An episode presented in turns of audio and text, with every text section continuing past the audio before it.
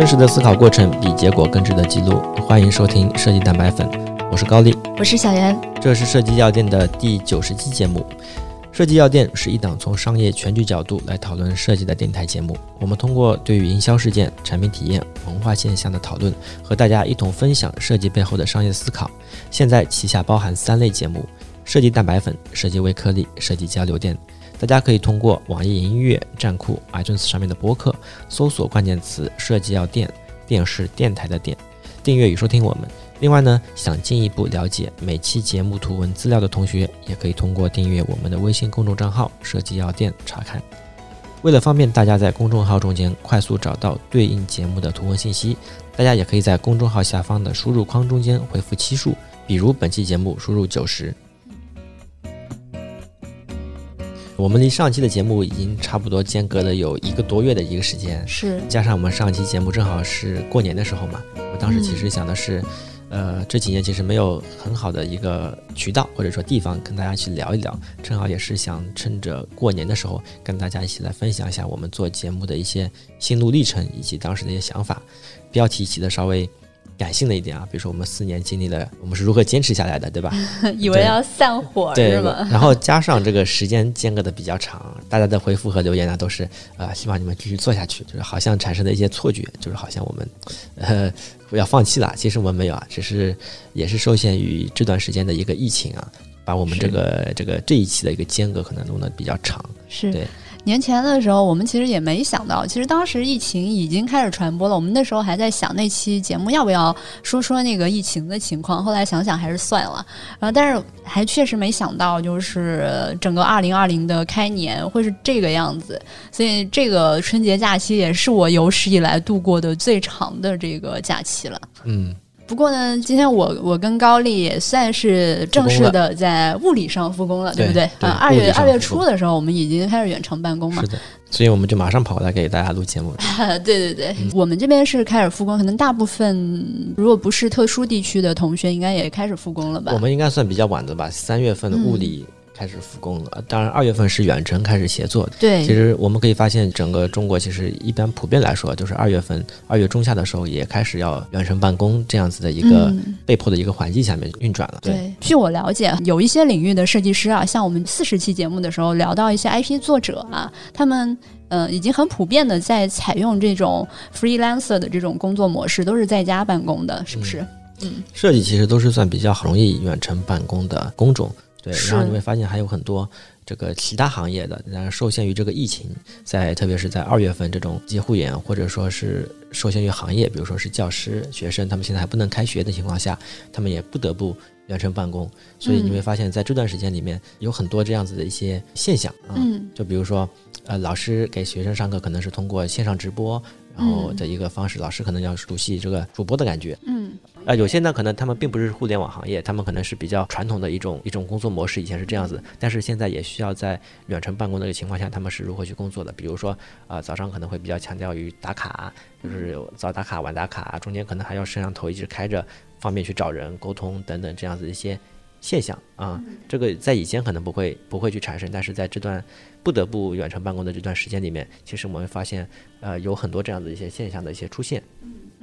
其实这种现象出现也是因为这个疫情真的是来的太突然。嗯，不单是使用远程办公的企业主、呃员工、呃老师或学生啊，还有这个大厂也发生了一些在二月初的时候也发生了一些比较尴尬的情况，就像是钉钉被小学生吊打啊这种。嗯嗯，还有那个腾讯的企业微信服务器崩溃啊这样的。嗯，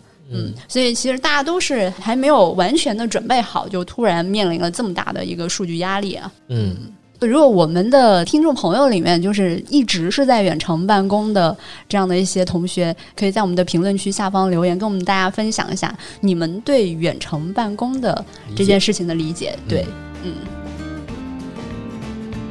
呃，高丽，你是怎么看远程办公的？呃，远程办公其实我们从刚才那些现象里面可以做一个简单的分类啊，因为其实我也在想这个远程办公这个事情，因为我们团队其实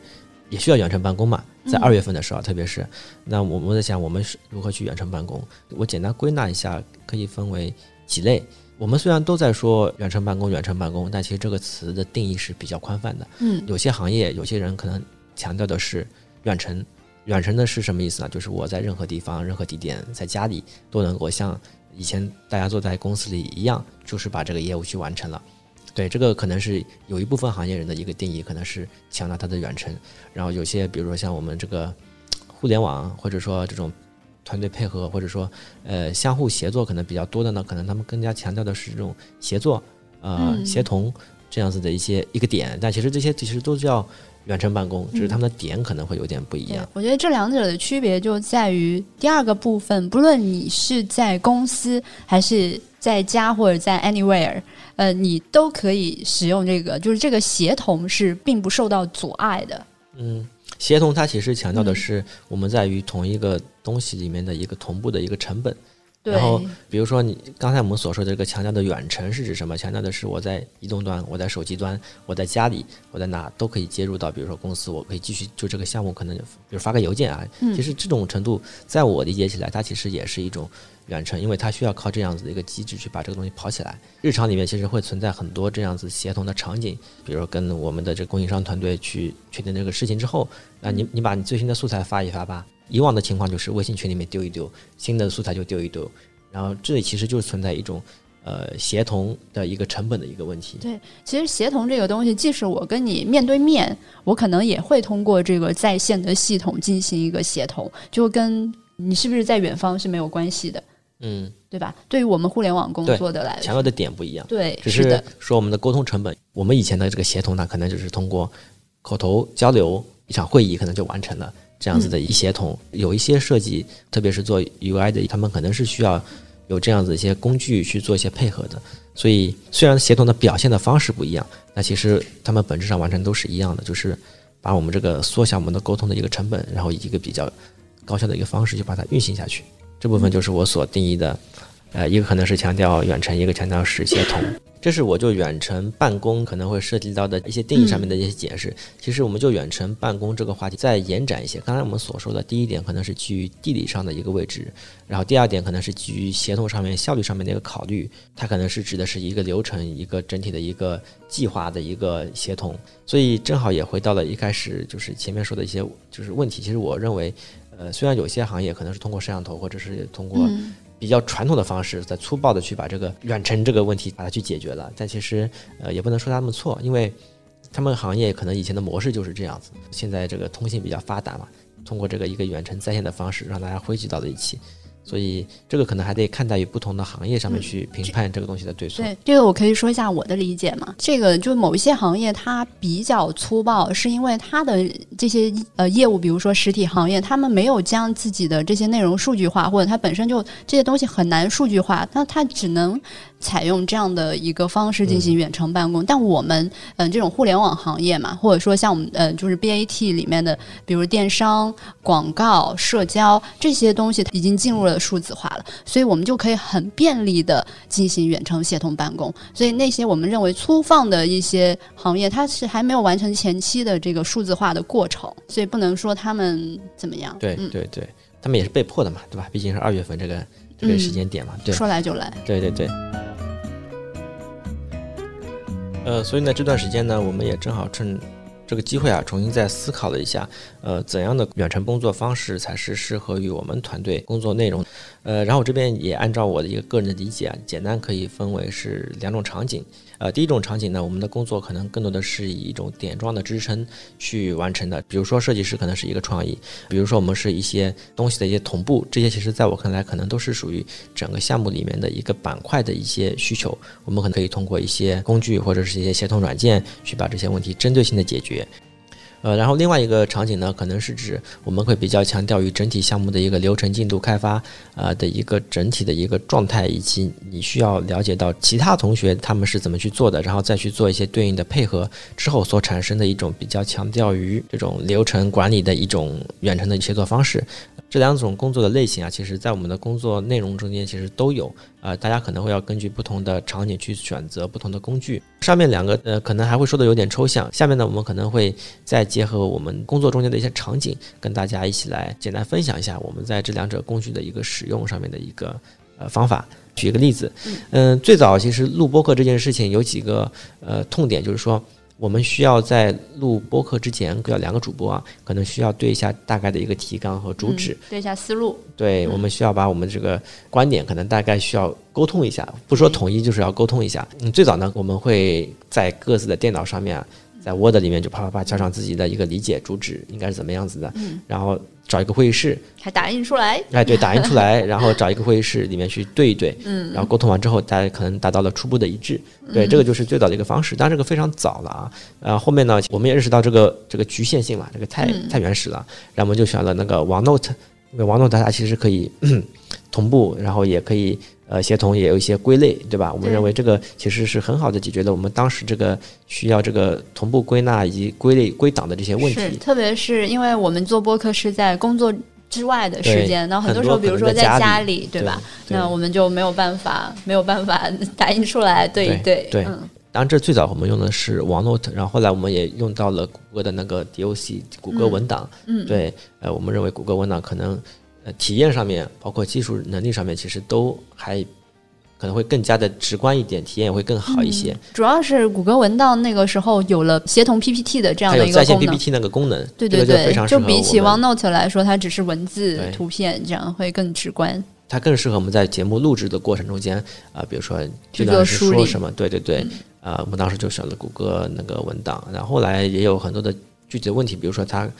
毕竟是墙外，就是很方便使用。对，其实我们当时用谷歌文档的时候，把我们的工作其实也搬上去了，但是我们就会发现有一个问题，就是就我们其他的工作内容用谷歌文档的时候，分享给项目组的其他同学，那这个时候就有阻碍。也在使用谷歌文档一年多之后，腾讯文档开始建立起来了。嗯，那我们后来也就搬到了腾讯文档上面。对，当然谷歌文档的一些细节体验可能的确是会更好一点，更完整。对，但是相比于这个便利性。我们当然最终还是选择了这个腾讯文档，对，毕竟微信上发一发，QQ 上都都都很方便，分享会比较容易。这个就是刚才我们所说的，比如说像对于播客这样子，早期我们要对一下这个节目大纲这样子一个这样子一个需求的时候，我们当时的一些选择。当然，播客其实除了这个。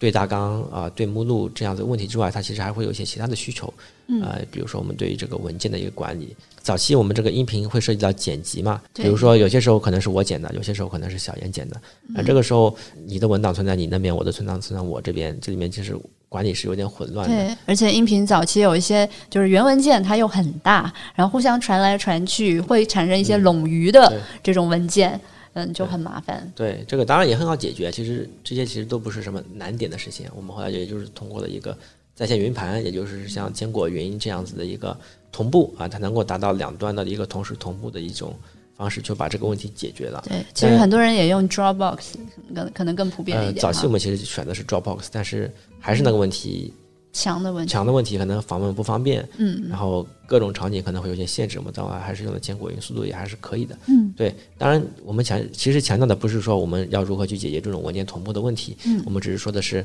我们其实就是通过了两种协同工具的一种使用，就是解决了我们在这个这个比如说录播课这整体的一个项目里面的一个协同的问题，它也没有用到什么。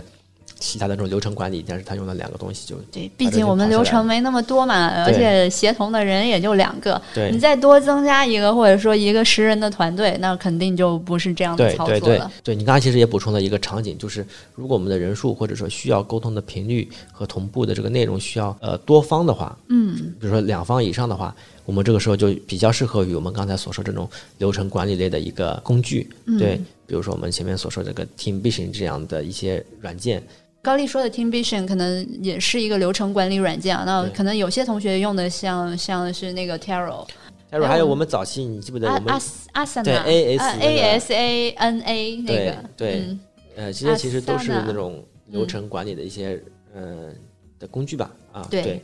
当然这里面有很多的细节可以选择，我们后来然后有有种种种种原因吧，还是选择了那个 Teamvision。对，因为我们本身自己这个小组上海组的人数是少于十人的，对，所以免费。但高于十人的话，那这个可能就难了。呃，然后这个其实是你的人数越多的话，它其实这个需求性就会越大。我们这边还是以假使去做播客做一个举例啊，呃，如果按照我们刚才前面这个单点的一个状态去支持的话，可能呃，我们可能就是用一下腾讯文腾讯文档，或者说用一个坚果云，就完成了我们这个录播课这样子一个项目的一个开发。然后我们会发现，我们的所有的文档或者创意内容，可能一个是存在腾讯文档上面。比如说，我们团队突然壮大了，我们这个时候要开始去接入一些，比如说呃市场团队的一些需求，或者制作团队可能要加入进来的时候，他们可能就涉及到一部分的这资源的同步。你用的软件越多的话，不停的要去注册这些软件，比如说给你的腾讯文档去开通权限，你需要去注册一个坚果云的一个账号。如果你软件用的更多的话，你可能要还要用到更多的这种协作软件，不同的去给它去开通，这还是一个人。但如果你对面有十个人的话，这里面可能就会存在反复的这种建账号同步的这些事情。所以理论上来说，最好的状态是我们可能是需要把我们这些呃，不管是文档内容还是我们的这个。呃，素材啊，其实全部同步到我们这个线上的一个环境下面，所以这个可能就是以这种项目为主导的这种流程的开发软件可能会更合适。它里面其实是会把我们所有的节目里面的所有的这个文档，其实都是放在在线的，我们可以在线上去编辑。如果来了一个新的人，他其实能够访问到我们以往所有的内容文档，我们其实增加起来是扩充起来，团队扩编起来其实是非常方便的。嗯，然后他也可以看到我们以往的一个开发进度以及我们的一个开发流程，可以看到。我们现在是开发到一个什么样的情况？你你会发现，其实它在各种的流程上面，其实是做了更多的公开化这样子的一些优化的。相比于以往来说，我跟小严可能两个人私下沟通完就 OK 了。但是当多人或者说是十个人、一百个人的团队的时候，团队的效率其实这时候是需要考虑的。团队效率的考虑，其实很多情况就是涉及到一个流程问题。最早呢，可能就是是邮件，我东西发了出去之后啊，大家。想想回一下就是回一下，但如果我们要做到一个快速的一个迭代的话，可能是需要明确到现在的一个进度，现在是谁在谁在编辑，然后那个人需要快速的去做个流转，这个所有的这种进度编辑其实是需要所有的这个项目里面的人都是能够看到的。像这样子的协同的流程的这种软件，它其实一部分完成的是刚才我们所说的这种软件的快速的同步以及资料的快速同步，另外一部分还是。会有一个更加公开、更加透明的一种流程的机制，让你去把这个项目，或者说参与到这个项目里面的每一个人都能够让你知道我在里面是负责什么的，我在这个环节里面是处于什么样的一个进度。我们以前一直强调的，我们要从什么 KPI 转化到 OKR 这样子的一种工作方式，其实它通过这样子的流程就已经把我们所说的这个结果，这个这个考核的方式就转变了。啊，相比于我们只是把 KPI 转成 OKR 的话。其实它不是那么本质，因为他们还没有到我们的所有的工作流里面，啊，然后我们再回想出以前我们所说的服务设计，服务设计它其实有一点就是说，我们是要需要知道你在整个环节里面是干什么的，你在整个环节里面的一个最核心的一个目的是干什么的，然后每一层的一个目的是被分解下来的，这个时候你其实才能知道我在这一层里面我要做到一个什么样的程度。其实当然你要说我们通过最原始的这种沟通的方式啊，其实也是可以解决的，要不停的说啊。但是，如果我们能够有一个公开的一个这个进度的一个同步，其实是能够帮助我们这个团队，特别是大型团队，去解决到很多这同步工作流程以及资源共享上面的一些一些成本。嗯，我总结理解一下高丽刚才说的几个点。第一个点肯定是最全局的，就是说大家在这个流程体系里面，每个人不仅能看到单点，他也可以看到全局的这样的一一个策略战略，那这样有一个更系统的了解。然后第二个就是说，可以把这么多的人的账号入口统一了，就因为这种流程管理工具啊，大家可以参照 Teamvision 或者嗯 Trello。可以看到，他们是集成了很多不同的单点的功能，比如说，呃，协同文档，嗯，呃，实时通信，呃，或者远程会议，或者说云盘，把高丽刚才说的那种单点的功能啊，集合整合进来，并且用统一的这样一个账号去管理。嗯，说的第一点就是，就是每一个人他是有全局性的。第二个就是把这个。呃，账号可以统一管理。最后第三个就是它可以把这些功能集成进来啊，这个就是项目管理工具的一个优势。就是这类比较强调于这种流程管理的这种软件的一个优势。对，是的。刚才说到一个全局和单点啊，嗯，这个东西，嗯，比如说作为领，嗯，就是管理者来说，他也可以控制，嗯嗯，就他。的下游是否能够看到他的全局？因为像这种项目管理里面，很多人只能看到任务，他是看不到你的整个布局的，而且有的时候，嗯，它不一定一定是要让你看到布局的。你说他是可以比较细分的去选择这部分的是露出与不露出的，所以说你刚才说就是说它是可以选择的去管理这样的单点对于全局可预预知的这个权限的。嗯嗯嗯。当然，以上其实我们所说的这个介绍的工具可能会比较宽泛，因为它其实不局限于设计，可能是。呃，所有的公司的项目其实它都需要这种什么流程管理啊，呃，高效沟通啊。然后对于设计师来说，因为我们也是这段时间硬跑了一下嘛，呃，它不能够直接的去帮助你如何去提高这个设计，但是它其实是帮助你减了少了很多这种梳理整理的过程。因为我会感觉到，我用了一段时间之后，我所有的这些触点、资料、内容以及进度全部被归纳到了一个入口。我再也不用去记，我这个东西可能是他发在企业微信，或者说是一个什么某个地方的一个云盘，我这个东西是在怎么怎么样，而且这个东西全部呃以进度的这种关联相互文件全部做了一个挂钩，然后我是感觉这个其实是对于呃设计师或者说这个其他的同事，其实也都会对于我们设计师来说，其实呃工作上面感觉好像会会会清爽很多的一个事情。嗯，这个我也是有体会的啊。有两点感觉：一，经历过这段时间之后，我发现我来公司，我其实不需要带硬盘，不需要再通过我的这个物理的方式去同步我的资料。嗯。第二个，我不需要再使用 Windows 系统里面的文件夹。从前是要你进入这个文件夹，按照你的逻辑方式，比如说每个项目，然后进去，然后你你的时间轴去点击，嗯，提取不同的文件。但这个时候，我们就可以通过这种项目流程管理的这个软件。你很清晰的看到不同的项目，并且，嗯，这个事情在某一个进度上，它的文件是在哪儿？对，嗯，这个是一个很有趣的改变。你甚至在里面可以再去做一些外面的关联，比如它是在腾讯文档啊，你就直接可以关联过去。是的。而且刚才你说了，你不需要带物理的硬盘，同时你现在用了之后，你还不用再记我是在在线的。地址在哪里？就我什么都不用记，我是在腾讯文档，还是在什么坚果云，还是在其他什么？那就相当于有一个云文件夹，然后配合的所有云文件，而且这个云文件夹的逻辑是所有人互通的，就是你的云文件夹的逻辑跟我的云文件夹逻辑是一样的，不需要去沟通说在哪个文件夹里了。对，嗯，所以以上就是我们在这段疫情期间啊，对我们这个远程办公的这个工作进行一个小小梳理后的一些收获。当然，这里可能还有一个题外话，因为我们其实一直在说几个程度嘛，比如说最早的就是强调只是地理位置的一种远程，可能没有协同的来得好。打个比方，其实不是啊，只是因为工种的需求。然后后面呢，我们又说强调流程的可能会更加的整体和系统一点。这里可能会有产生一个误解，就是说是不是以后的趋势它一定就是需要呃不停的或者说更加强、更加强调这种远程协作？我觉得这个就像我们开篇的时候说到的那个问题哈，就是每一个企业或者行业产品，嗯，他们在数字化的程度不一样。就我们互联网企业，我们已经特别是 BAT，已经将比如自己的社交，呃，还有电商或者我们的广告，都已经在上一个阶段进行了一个数字化。那我们是很容易进行这个呃远程办公的这种协同的转型的。那有一些比较实体的行业，他们的数字化程度没有这么高，他们的协作方式还是非常人肉的这样的一个方式。他们在这个阶段。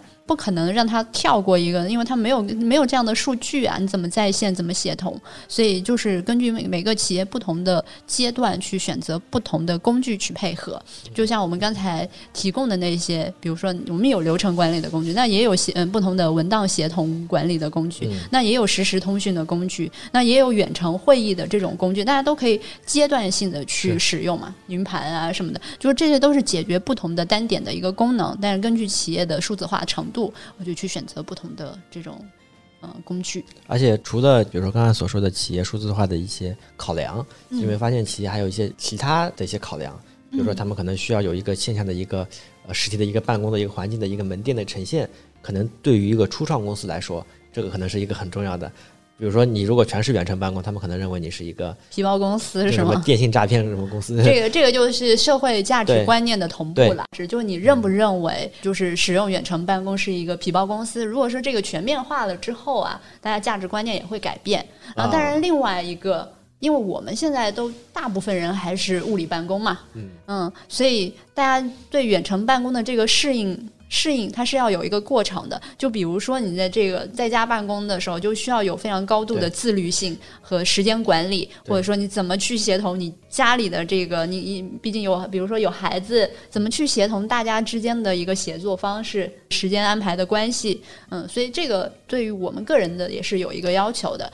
呃，另外呢，就毕竟是嗯在家里办公了嘛，没有人际，就是没有跟同事之间的这种比较频繁的这。种你回头就可以见见，平时还可以聊聊生活、工作，这哪怕是专业上面的交流也会更加的简单和方便，你学习的可能会更加快一点。所以，我们比如说远程的时候，我们就要抓到远程的这个特点，利用好远程的特点。如果我们现在又回到了呃物理办公，我们可能要在。你要抓好物理办公的一个特点和优势，可能能够更快的让你去成长或者有一些交流。是我我其实自己个人还更喜欢这种远程的学习方式。公司里面不是也都都有不同的课嘛？就经常你要去那栋楼上课，你要跑过去，我这个一个下午时间就浪费了。很多课我都基本上没有报了，那因为有些课又没有录播的话，就基本上听不了。但是现在公司里面就同步做了改进，大部分的这个课都采用了那个直播的方式，那我就随便点一排都可以点，我有时间我。就看看嘛，嗯，这个就特别方便。我觉得对于学习来说，呃，有人会担心说那个学习交流会被打破或者什么的，但是我认为是更更加方便了。嗯，就看你学什么。有些东西，比如说软件操作，不是不是学做人。我说软，比如说他在一个一个专业领域的，比如说软件技法、三 D 操作，对吧？那这也也可以录屏吗？是可以录屏，但是没有那么来的成长，没有那么快嘛。那那就是你对这个网络。环境的适应嘛，就这个就看你协同的这个方式好不好，效率高不高了。我觉得只要效率高，我们这种这种互联网完全是可以数字化的。但是我自己是觉得前提是公司有很多的资源可以让你去很方便去获取到。是是。但是如果有些人他就是在家里，这些资源就意味着钱。如果你又没有去付费参加这些会议的话，你可能就得不到这个资源。就又回到刚才说这个企业本身的那个数字化程度高不高嘛？就如果这些就像这些课程，它如果都是物理的课程，那那你在家办公就肯定享受不到了嘛。那如果你都把这些数字化了，那肯定是数字来的更快啊，电的传播比你走路快多了呀。嗯，对。然后我也在想这样一个问题，因为我自己在家工作一个月之后还挺喜欢的，觉得还挺不错的。所以我在想，如果因为疫情的推动，能够加快中国的远程办公的这个进程，或者说整个中国企业行业数字化的这样一个过程，未来的社会会是什么样的格局？是不是跟现在会有所不同啊？嗯，先从远程办公说远程办公啊，嗯，我觉得首先，如果远程办公之后，我觉得社会资源的。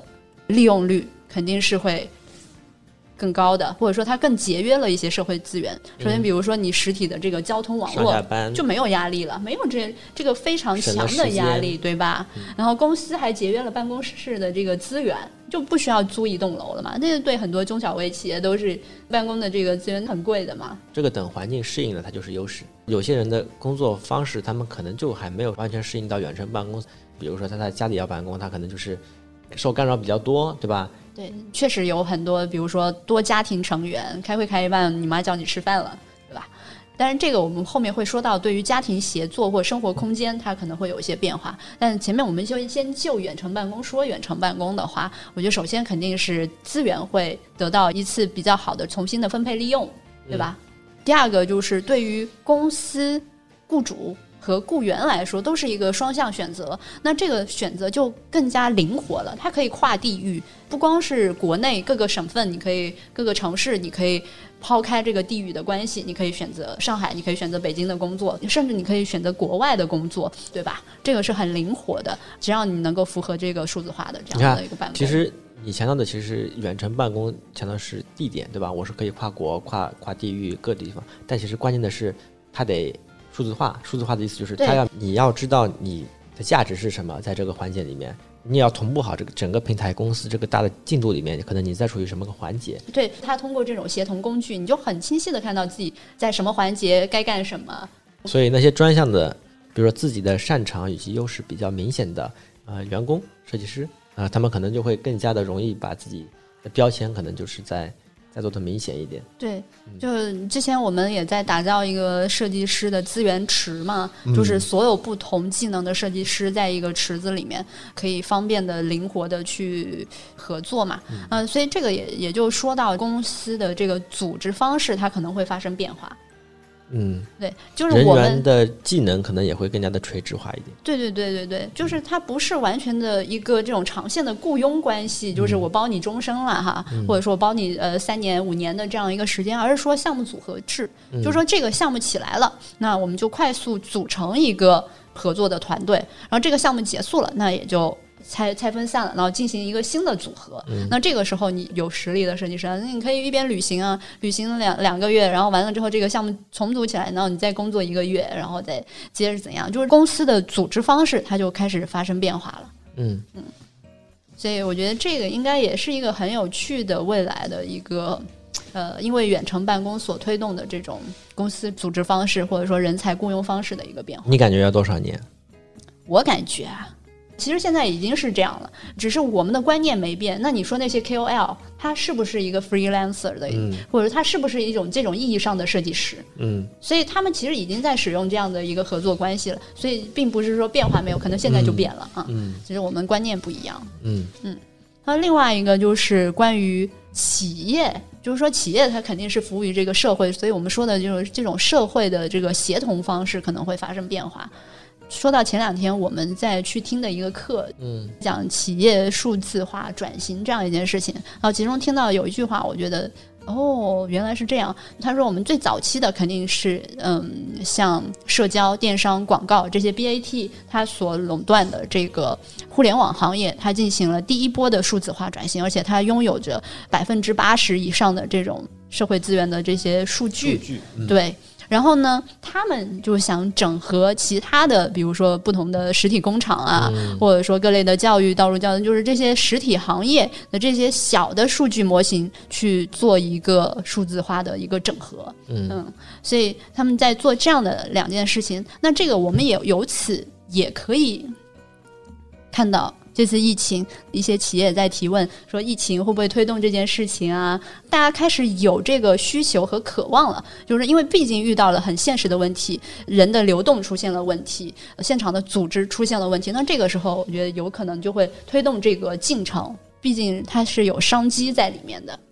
所以未来，比如说各类数据，不论是我们道路交通的数据啊，它肯定也会在整合上传工厂的这种物流配送管理方式。也会进一步再上传，然后就像我们之前看的美国工厂，它最后的结尾就是它在用机器去代替代替人嘛，它其实机器也是一种数据化之后它产产生的一个生产流程。那这个时候很多无人经济也会被带动起来，无人餐厅、无人零售店、无人诊所、无人仓库、无人停车场、呃无人工厂、无人的自助化服务。理。想状况下哈，或者在疫情的被迫下，大家都会积极的。希望去推动这个，帮助自己在这个过程中间适应这个环境。嗯，有一部分的确是可以适应，然后有一些受限于，比如说这种线下的物理的这种接触，他们其实有可能被淘汰。我认为它还是会存在，嗯，只是它的范围可能会再重组一下，就是可能会小一点之类的。对对，但是这个需求还在，比如说人们的消费习惯，或者说这个可能还没有那么快的改变。大家还是喜欢去逛街，或者是去看个电影，线下去吃个饭之类的。物理的这种，对这种，他们其实是暂时还无法改变。为什么？那么有一些物理的改变不了，为什么要去线下餐厅？我们一起去线下餐厅吃个饭。我觉得这个就说到一个很有趣的问题，也是我想说的第三点，就是人和人之间关系的一个变化。就是在这个疫情期间啊。最开始的时候，我就听到什么云蹦迪，我还特意上网搜了一下，还打开抖音，就看什么是云蹦迪，就是大家在家里面，然后开就是拿着那个闪光灯，然后怎么样哈。但是我觉得像呃云蹦迪，还有那个云影院，云影院是什么意思？啊，在线多人好友同时看一部片子叫云影院，还是指我在网上？在线影院吧，在线影院吧，那跟腾讯视频有什么差别？其实没有，没有什么差别。就是说，在线就是，嗯，像那个徐峥的那部电影叫什么？就是过年期间嘛，他不是就转到那个西瓜视频，还是反正跟头条系的。那这个时候，其实我们就发现一个很本质的问题，就是为什么大家要去蹦迪？为什么大家要一起手牵手出去看电影？这个本质并不是在于蹦，或者说去在于看这部电影，而是一种社交关系。就当我们把这些东西都云在线化，那我们人的肉体的进化过程其实跟科技的变化过程可能是并不是那么同步的。那有可能我们没有解决，我们可能只解决了看电影，科技的方式去把这个问题解决，是吗？对，实际上人肉体上。留存下来的那个问题没有解决，它有可能就会产生一些焦虑、抑郁。这个是我瞎猜想的。所以，所以像那个 Oculus，它里面的看电影是带有你的社交关系的，而且还会把你的这个电影院模拟出来。你在旁边前面看的是电影，旁边是做的可能是你好友的头像。不行，这个没有解决最本质的问题。就像是你在天花板上开了一个很像窗户的灯，但你其实心里知道它是假的，明白吗？当然，我不知道社会未来它会通过什么样的方式继续再再去解决这些问题。我觉得也可能就是再用数字化的方式再去解决这个因为数字化遗留下来的这些人的问题哈。这个是未来的发展，可能我我我也不一定能够联想的准确啦。嗯，所以但是我还是还是很期待那个版本的。呃，所以有人说叫人类三点零版本嘛，人机同行嘛。反正过去的版本也体验过了嘛，对我来说，不论好坏，我还是希望说有生之年能够体验到这个三点零的版本。嗯，我想起之前看到有这样一句话，就是说将生活中本习以为常的东西带走、拿走，我们因此而获得了一种对它更加深入完整的感知。也许这就是一个觉醒的过程。结合我们之前说的，因为这样的一个疫情，它是否能够推动？我们新的对于数字化的重新的一个梳理，就像我们因为疫情去梳理了我们这个远程办公的文件内容，那也许会给我们未来的工作，呃，带来一个新的体验吧。对。好，本期节目就是这样，大家可以通过网易音乐、站酷、iTunes 上面的播客搜索“设计药店”，电视电台的店来订阅与收听我们的节目。也可以订阅我们的微信公众账号“设计药店”来查看每期节目的图文详情版。好，那这期节目就是这样，拜拜。嗯，拜拜。嗯，拜拜。